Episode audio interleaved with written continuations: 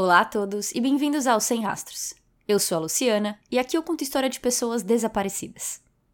Esse é um caso muito parecido com o segundo episódio que eu postei no podcast e de uma moça que tem o mesmo nome da pessoa do segundo episódio. A história de vida delas não é parecida, mas o depois que elas desaparecem é pelo fato de se ter tantas provas circunstanciais, se ter um suspeito bem óbvio e mesmo assim não poder fazer nada sobre, porque não é o bastante. Sejam mais uma vez bem-vindos ao Sem Rastros. Hoje eu conto a história de Patty Vaughn.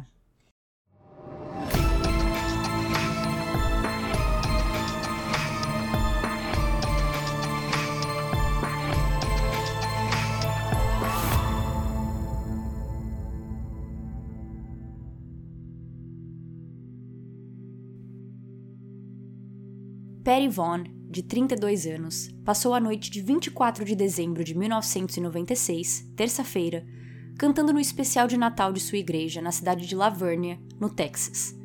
Ela fazia parte do coral e tinha uma voz linda. Após a missa natalina, Perry teria o seu primeiro Natal diferente. Isso porque nos últimos 11 anos de sua vida, ela passou o Natal com seu marido e três filhos, mas dois meses antes desse 25 de dezembro que se aproximava, ela se separou de seu marido Jerry depois desses 11 anos casados. Jerry estava presente na igreja, pois eles ainda tinham momentos em família. Mas ao terminar a missa, ele voltou sozinho para o apartamento onde agora estava morando na cidade de Santo Antônio, e Perry e filhos foram para a casa da tia dela, onde fizeram uma ceia de Natal. Além dos filhos, Perry levou seu novo ficante, Gary, que era um velho crush. Perry e Gary se conheceram quando ela tinha 18 anos e namoraram por um tempo. O relacionamento só não durou porque, enquanto estavam juntos, a ex-namorada de Gary descobriu estar grávida e, na cabeça dele, para ser um pai presente e responsável, ele precisava terminar com Perry e ficar com a namorada. Perry ficou triste, mas seguiu a vida, trabalhando como garçonete em uma hamburgueria e estudando em uma faculdade comunitária que são faculdades um pouco mais baratas que tradicionais. Foi trabalhando na hamburgueria que Perry conheceu Jerry. Eles se gostaram, flertaram, namoraram e casaram. Perry tinha 21 anos quando eles se casaram em 1985 e Jerry 32. Então tinha uma diferença de 10, 11 anos aí também entre eles. Juntos eles tiveram três filhos, dois meninos e uma menina. Em 1996, quando a história se passa, esses tinham 9, 7 e 6 anos. O casal tinha uma vida tradicional, Perry como mãe e dona de casa e Jerry trabalhando em uma construtora. Com ele sendo o chefe da casa, Perry e filhos se mudaram algumas vezes, o acompanhando onde quer que seu trabalho levasse, incluindo outros estados como Georgia e Maine. Em 1996 eles já estavam no Texas e em outubro desse ano, Perry percebe que não está mais feliz naquela relação e termina. Não sabemos muito bem o motivo, o que aconteceu por trás, mas parece que era mais decisão dela e que Jerry não queria divorciar. Mas quando um quer, os dois têm que concordar. Perry então fica morando na casa onde eles estavam morando juntos até então, com os três filhos, e Jerry que se muda para o apartamento em Santo Antônio, a 40 minutos dirigindo da cidade de Lavernia.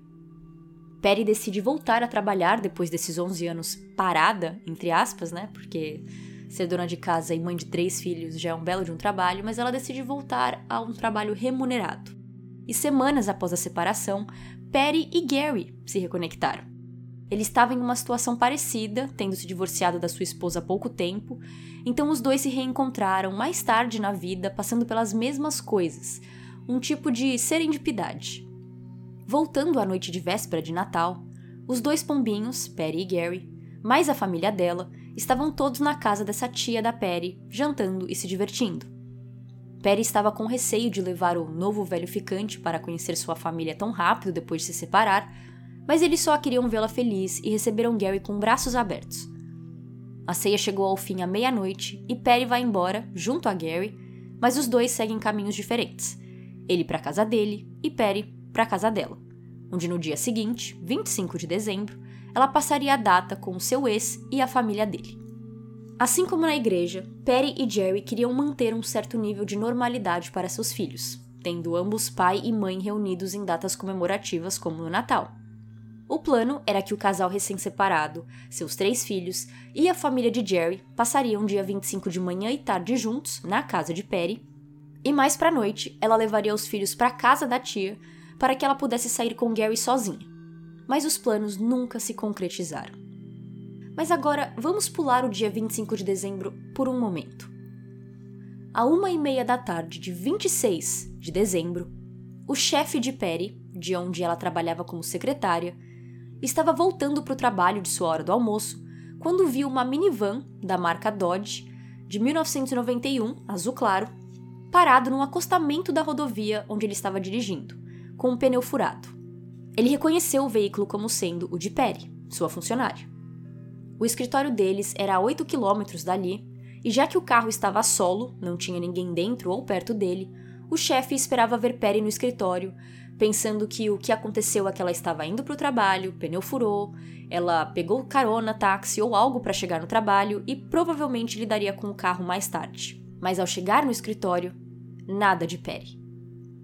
O chefe tenta ligar para ela, não consegue, então ele liga para Jerry para contar que o carro da esposa está abandonado e fala para ele ir buscar. Mas Jerry diz que não.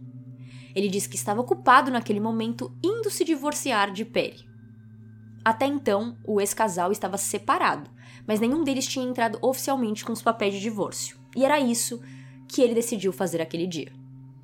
Jerry aceita se encontrar com o chefe no meio do caminho para entregar a chave extra que ele tinha do veículo, para que o chefe pudesse resgatar o carro. E olha, esse chefe, muito legal, porque ele foi lá, pegou a chave com o Jerry, tirou o pneu furado, colocou um novo e dirigiu o carro até o escritório, pensando que Perry logo mais apareceria para buscar mas não apareceu. Às sete da noite desse mesmo dia, 26 de dezembro, Jerry liga para Kathy, prima de Perry, perguntando se ela sabia de Perry, se havia falado com ela.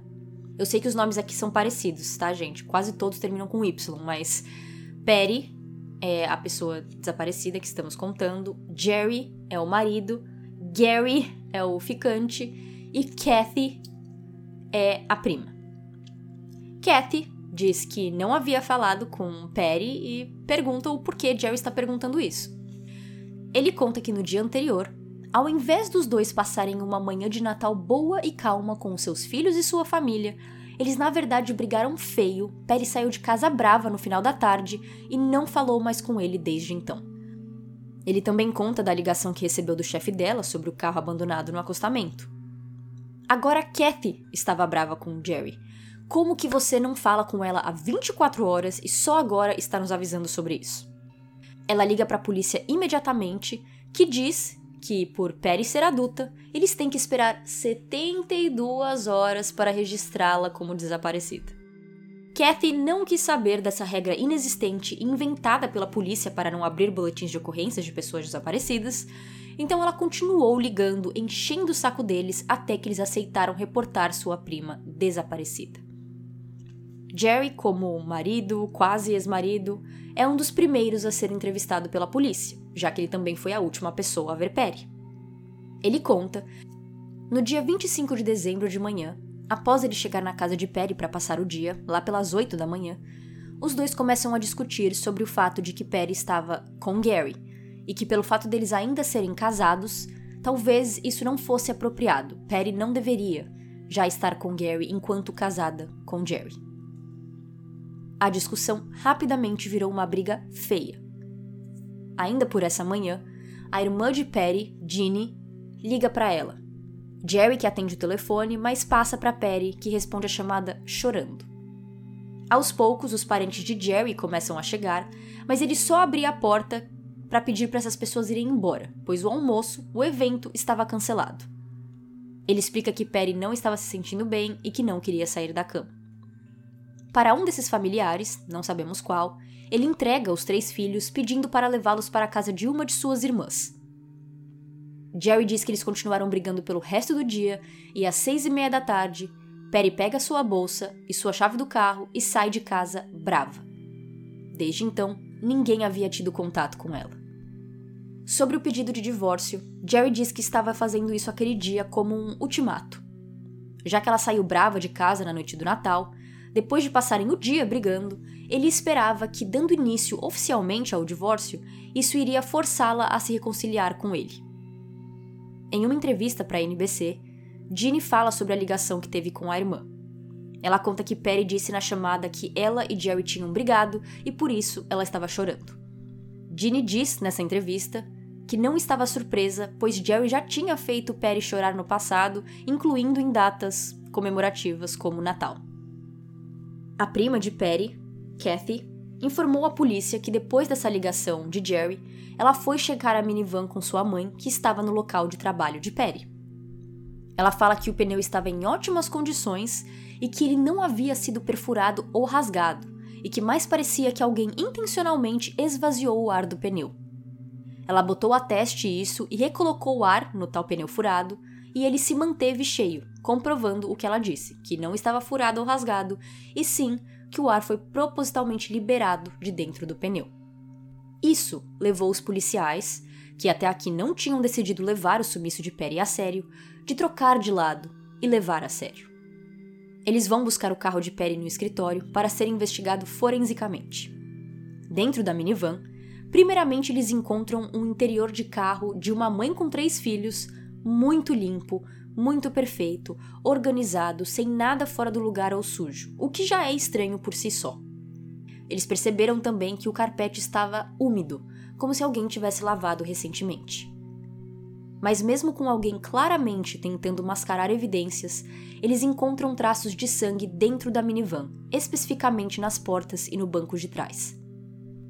A chave e a bolsa de Perry, que Jerry diz que ela saiu de casa com, não estava na minivan e nunca foram encontrados. As descobertas no veículo levou os investigadores a fazer uma busca dentro da casa de Perry, e lá eles voltaram a achar mais sangue. Usando luminol, eles encontraram gotas de sangue nas paredes do quarto, no closet e no banheiro. No chão do quarto encontraram rastros de sangue, como se alguém tivesse passando um pano. Mas nesse caso, essa marca parece ter vindo de um esfregão, pois mais vestígio de sangue foi encontrado em um esfregão e um balde que estava na garagem da casa. Bom, além de Jerry, a polícia conversou com Gary, o novo namorado. Com a descoberta de sangue, os dois homens de sua vida foram vistos com mais atenção, mas Gary rapidamente saiu dessa lista. Ele aceitou fazer teste de polígrafo e passa, ele fornece um álibi para o dia 26 e ajuda na investigação, como apoio para a família de Perry e nas buscas para encontrá-la. Já Jerry, ele não aceitou fazer teste de polígrafo e, com a polícia concentrando suas suspeitas nele, ele contrata um advogado que o aconselhou a não falar mais sobre o assunto. Porém, o pior de tudo, ao contrário de Gary, ele não ajudou nas buscas locais por Perry. Centenas de voluntários conduziram buscas na área ao redor da casa de Perry. Vários desconhecidos, helicópteros, cães farejadores que não conheciam Perry e estavam ali apenas para ajudar, para ver uma mãe voltar para seus filhos, passaram horas de seus dias mata adentro procurando por qualquer vestígio dela, e Jerry, que aparentemente tinha planos infalíveis, como se divorciar de Perry para fazê-la voltar com ele, não estava interessado em procurar por ela. Os cães farejadores também foram levados para a rodovia onde o carro dela foi abandonado, e eles sentiram seu cheiro e começaram a andar para dentro da mata até chegar perto de um lago. A polícia chegou a fazer uma busca mais extensa por ali depois dessa pista e até enviaram mergulhadores, mas Perry não estava lá. enquanto buscas físicas são conduzidas, detetives precisam confirmar que o sangue encontrado é o de Perry. Eles pedem para os filhos darem uma amostra de DNA para comparar com o sangue, mas Jerry não deixa. Infelizmente para Jerry, seu desejo não é uma ordem, pois um juiz obriga seus filhos a fornecerem seus DNAs para a polícia, e assim eles confirmam que o sangue era sim de Perry, como já esperado. A quantidade de sangue não era o bastante para dizer que Perry tinha morrido de seus ferimentos, ou nem mesmo que se feriu muito grave. Apenas comprovava que ela havia se machucado de alguma maneira, a fazendo perder sangue. Em relação aos filhos, Jerry não deixou os detetives conversarem com nenhum dos três. A gente não sabe se eles estavam na casa quando Perry desapareceu ou só antes. Mas pelo que Jerry conta, ele deu os filhos para sua família para ser levado para a casa de sua irmã em algum momento. Então, se um crime de fato aconteceu naquela casa, pode ser que as crianças já não estivessem mais ali. Mas nós não sabemos que horas eles foram embora, se eles viram os pais brigando, se eles lembram de alguma frase ou algo específico, porque Jerry proibiu os detetives de entrevistá-los e por eles serem menores de idade, ele tinha esse poder sobre eles. E é por aqui que eu começo a achar esse caso parecido com o de Patty Adkins, que foi o segundo episódio que eu fiz aqui no podcast. No caso de Patty Atkins, ela tinha um amante secreto que apenas suas irmãs sabiam, que ela foi viajar com esse cara e ela nunca mais voltou. E tem várias provas circunstanciais contra o homem, mas nada foi feito porque nunca encontraram algo mais sólido. O caso continua não solucionado e Patty Atkins continua desaparecida. Nesse caso aqui, como vamos ver, também se tem muita coisa para apontar o dedo para uma pessoa. No caso de Perry, não era um amante, e sim o seu marido.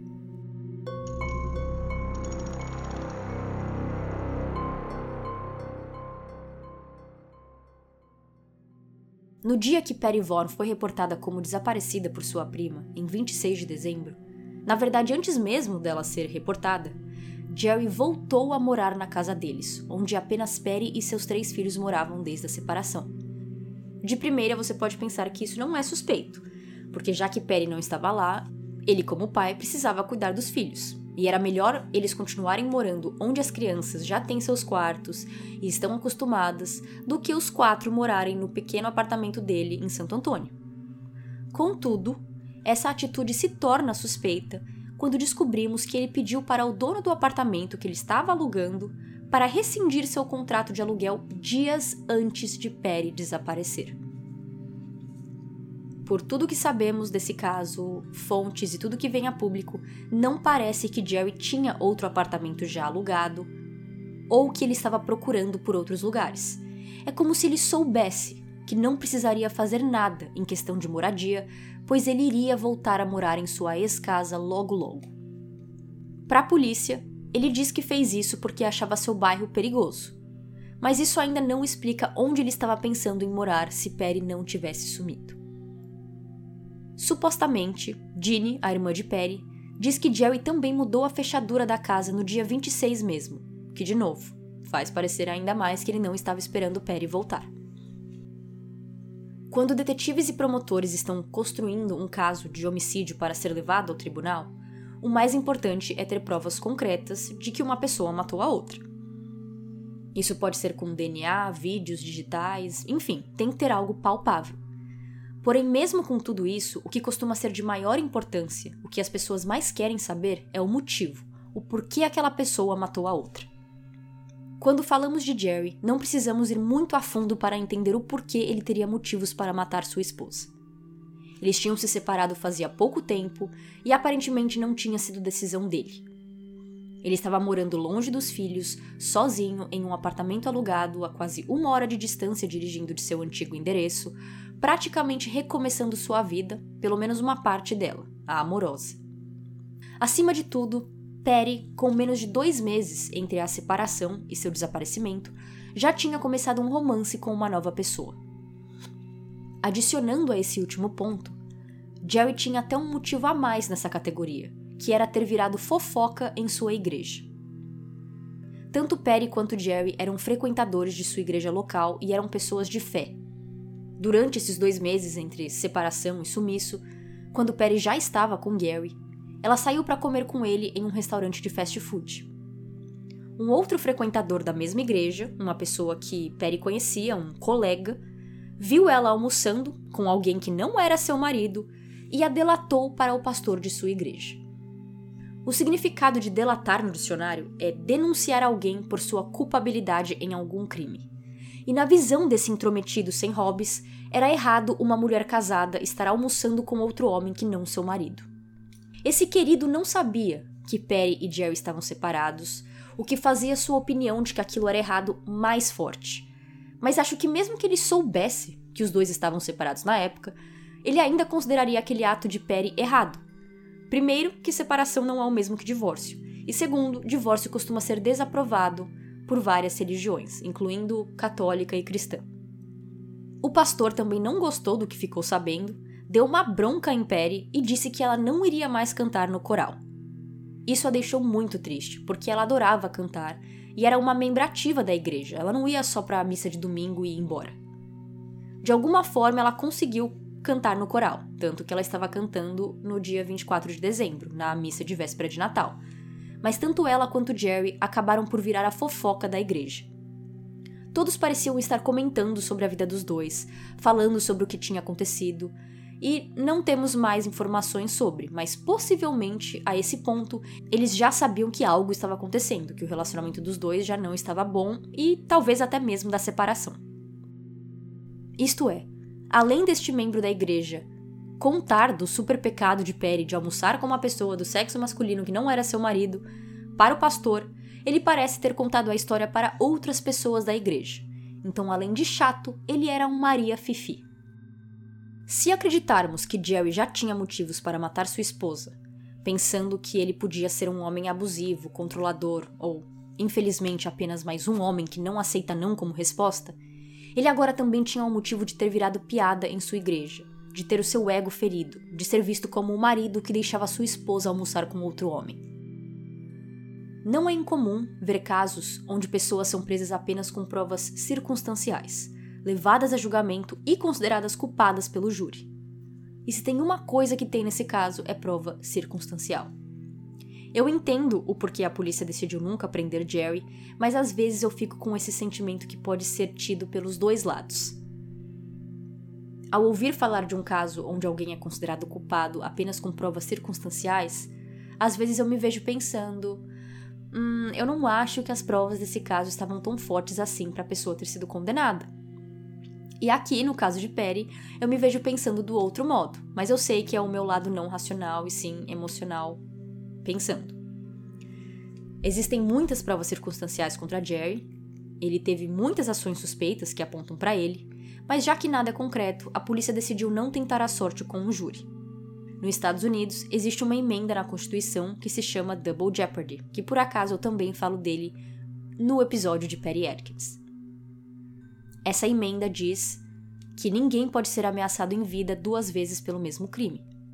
Isso quer dizer que se Jerry fosse preso pelo homicídio de Perry e o júri decidisse que ele é inocente depois de um julgamento inteiro baseado nessas provas circunstanciais, a polícia nunca mais poderia prendê-lo por esse mesmo crime, mesmo que depois, no futuro, eles tivessem uma prova mais concreta, como um DNA ou até mesmo o corpo de Perry.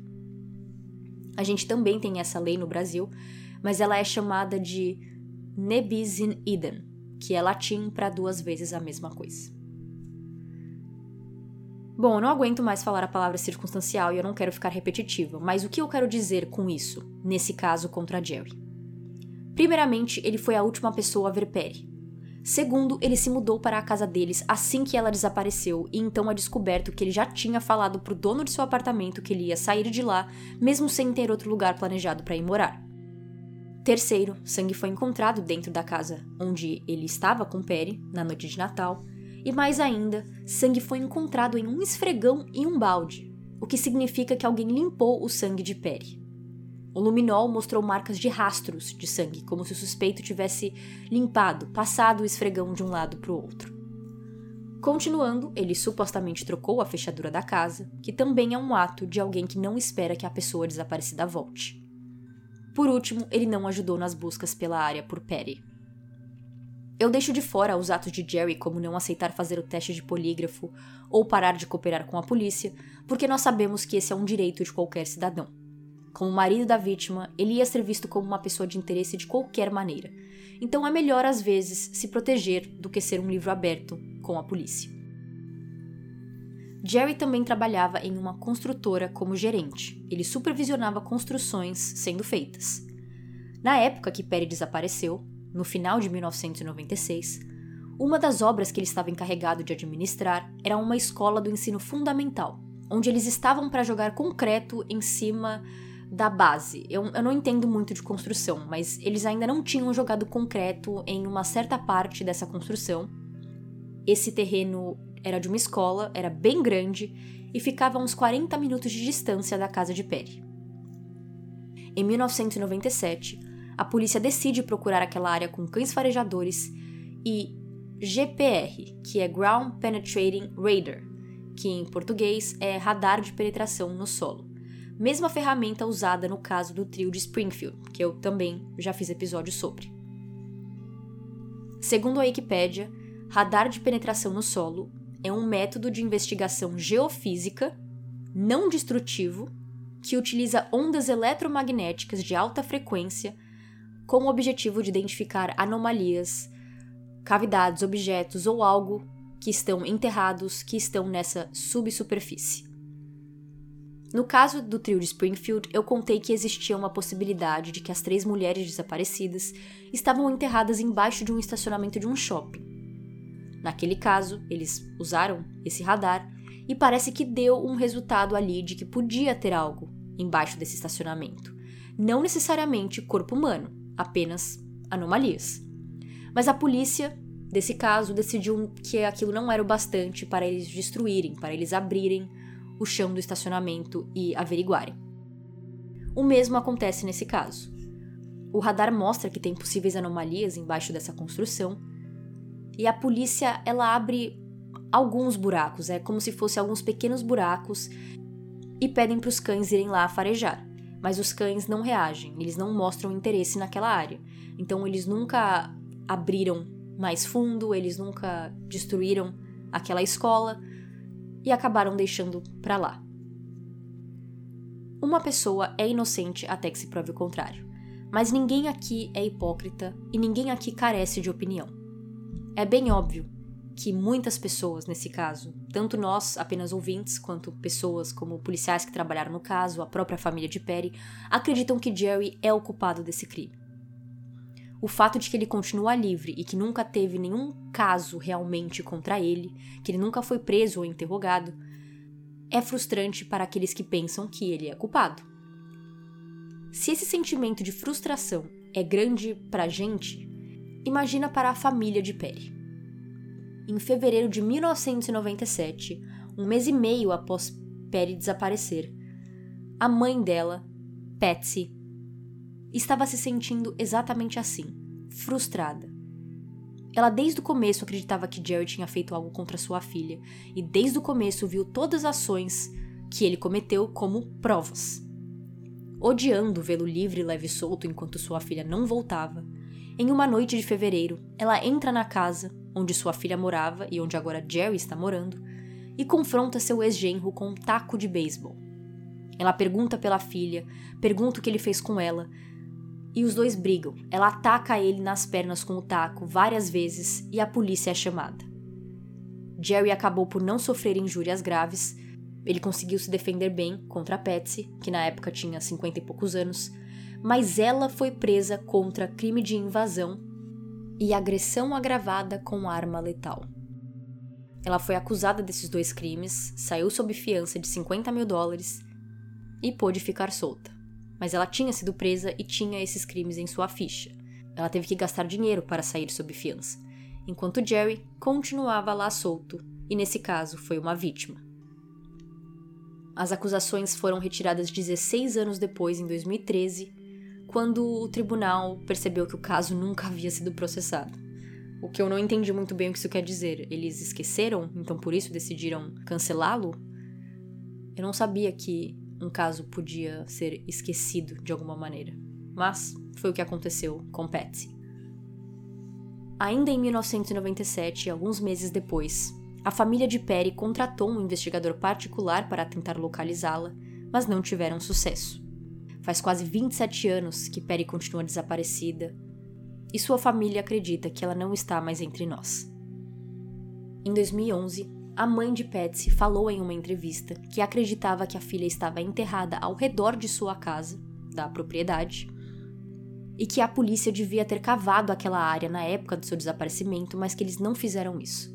Como resposta, a polícia disse que procurou, junto aos voluntários, cães, etc., ao redor da casa de Perry, mas que eles não viram nenhum solo que parecia ter sido movimentado recentemente, por isso que eles não chegaram a cavar nada. No caso de Perry Atkins, o namorado secreto dela tinha uma área de sua casa onde parecia ter sido revirada. E a polícia tirou toda a terra que tinha ali, cavou e não encontraram nada. Nesse caso, a polícia não viu um solo suspeito.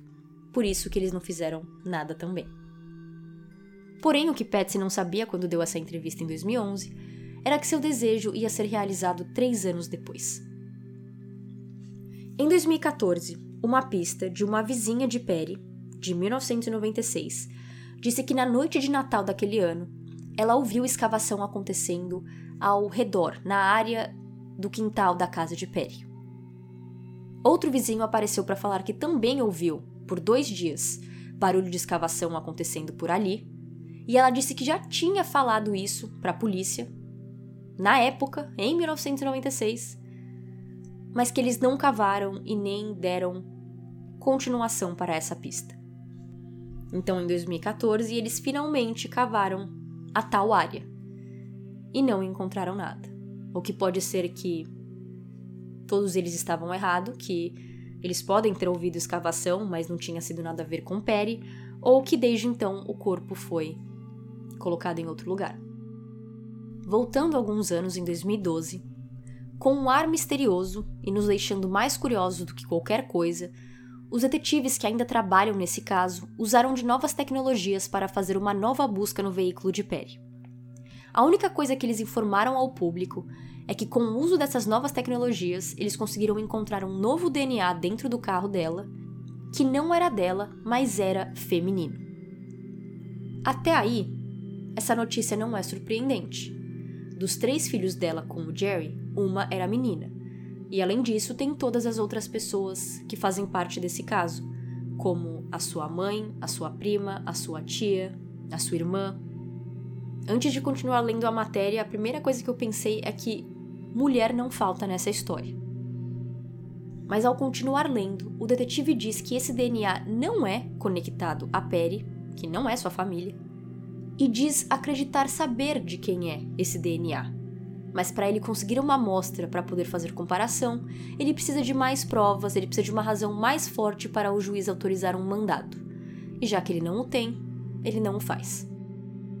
Mas quem é essa mulher que eles acreditam ser dona do DNA? Quando os detetives, os investigadores, estavam na casa de Perry fazendo a busca forense, onde eles encontraram os traços de sangue usando luminol, eles não estavam sozinhos. Jerry e sua irmã continuaram na casa enquanto eles faziam sua busca. E ao invés deles fecharem a casa deixando apenas o time de investigação, essa irmã de Jerry, chamada Marilyn, ficou lá e atrapalhou o trabalho dos investigadores. Segundo o relato desse detetive, Merlin não parava de fazer perguntas a todo tempo para o time que estava lá procurando e também estava os tratando mal. Tanto que eles foram embora naquele dia por causa dela e voltaram no dia seguinte para continuar a busca. Eu fiquei me perguntando como que esse time, como que a polícia não tinha um poder sobre ela naquele momento. Por que, eles não simplesmente a colocaram para fora? Mas Jerry tinha autorizado a polícia a fazer essa busca dentro da casa, não era com um mandado. Se fosse com um mandado, a polícia pode pedir para todo mundo sair, ela tem o poder sobre aquela residência. Mas já que Jerry tinha deixado eles entrarem na casa, ali na camaradagem, eles não tinham todo esse poder. Porque se eles fossem grossos com Merlin ou se eles a tratassem mal, por exemplo, Jerry podia falar: Não, podem sair daqui, eu não quero mais que vocês façam buscas ou se eles tivessem encontrado algo mais e levados à frente do juiz, Jerry podia virar e falar: Não, eu, eu cancelei, eu tinha dado acesso a eles e depois eu tirei, e aí a prova pode acabar não valendo. Então parece que por isso que eles aguentaram os insultos, a arrogância, a grosseria de Merlin, foram embora e voltaram no dia seguinte. Mas aí também fica outra pergunta. Pensando que Merlin e Jerry podem estar envolvidos no desaparecimento de Perry, Será que eles não fizeram mais uma limpa? Será que eles não sumiram com mais provas dentro da casa? A gente não sabe que dia foram encontrados o sangue no esfregão, ou no closet, ou no chão. Pode ser que tenha sido no primeiro dia, e no segundo dia eles já não encontraram nada.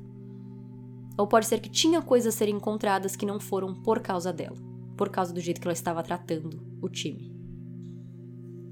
Voltando ao que eu falei sobre todo mundo ter uma opinião e que, mesmo sabendo que todas as pessoas são consideradas inocentes até que se prove o contrário, até a própria polícia acredita que Jerry é o culpado por desaparecer com a esposa. E usando as mesmas palavras que eu falo, eles acreditam que tem um caso com muitas provas circunstanciais contra ele, mas que um caso sem corpo é muito difícil de prosseguir e poucos casos até hoje, mesmo 2023, são solucionados ou levados à frente de júri sem um corpo. E sobre esse caso de Merlin e esse DNA que eles encontraram no veículo, isso me lembrou o caso do Brian Kohlberger, que é o assassino dos estudantes de Idaho que aconteceu agora em 2022, em novembro. Eles acreditavam ter o DNA dele da bainha da faca que foi deixada na cena do crime. E eles seguiram Brian, eles ficaram ali de tocaia na porta da casa do pai dele, da família dele. E quando a família levou o lixo para fora para caçamba, eles pegaram e compararam com o DNA e deu uma comparação boa. E aqui, pela frustração desse caso não ter sido solucionado, eu fico pensando por que, que eles não fazem a mesma coisa. Se eles acreditam que o DNA dentro do veículo de Perry é da Marilyn, por que, que eles não a seguem? Por que, que eles não fazem de alguma maneira ver se ela vai para restaurante, pega o guardanapo para ver se é? Mas eu sei que é mais fácil falar do que fazer. Você precisa de verba, você precisa de pessoas alocadas para isso. Eu, eu entendo que eu tô falando mais uma vez de um local emocional, de um local de querer ver um caso sendo solucionado e de ser levado à justiça, mas que dá vontade de que eles façam isso que a gente ouve em outros casos, dá. Em uma entrevista para um jornal local, a irmã de Perry, Ginny, acredita que Jerry é o culpado pelo desaparecimento de sua irmã e que ele é a única pessoa que tem motivo, oportunidade e raiva para cometer um crime desses. Ginny tinha apenas 18 anos quando Perry desapareceu. Ela era 14 anos mais nova ela via Perry como uma mãe mais do que irmã e disse que tudo que o Jerry falou sobre o dia que Perry desapareceu não soava como sua irmã. Ela disse que, mesmo com Perry chorando, ela nunca teria cancelado o almoço, que ela teria se levantado, enxugado as lágrimas, arrumado sua maquiagem e ido lá para fora sendo uma boa hostess e continuado com o dia, com o almoço. Ela disse que sua irmã era muito amorosa e que, mesmo quando o dinheiro estava curto, ela ainda dava algo para todo mundo e que ela fazia também aqueles enfeites de árvore de Natal para sua família todo ano. Lembrando um pouco mais da irmã, Ginny diz que Perry era o tipo de mãe que fazia tudo pelos seus filhos, que ela fazia as roupas, as cortinas da casa e que ela também era uma mulher muito talentosa. Além de cantar, ela também podia tocar instrumentos. E ela termina dizendo Perry era uma pessoa incrível e uma das melhores pessoas a se conhecer. Em 2005, Jerry declarou Perry legalmente morta e ele tentou pegar o dinheiro de seu seguro de vida. A família de Perry entrou com uma ação civil contra ele para que isso não acontecesse e no final chegaram à conclusão de que o seguro seria mantido em um fundo para os filhos usarem e que nada iria para Jerry. Desde o desaparecimento, Jerry se mudou de estado com os seus filhos e mudou seu nome. Já passados 27 anos desde que a mãe desapareceu, seus filhos, que hoje são adultos, não têm contato com o lado da família de Perry, que pode ser por decisão deles ou por influência do pai. Ginny diz que além de perder sua irmã, ela perdeu também a sua parte de sua família. Ela perdeu seus sobrinhos. Gary morreu num acidente de carro, mas eu não consegui descobrir o ano que isso aconteceu. Se foi logo depois do desaparecimento, se foi décadas depois. Se eu achar, eu adiciono aqui. Mas a maioria das fontes que eu encontro só fala que ele morreu e não era considerado um suspeito. Este foi o caso de Patty Vaughn. Me falem o que vocês acham. Eu acredito que é bem óbvio o que aconteceu com ela e que ela não está mais entre nós. Então, Descanse em paz, vamos ter um momento para pensar sobre ela e vejo vocês no próximo episódio. Tchau, tchau.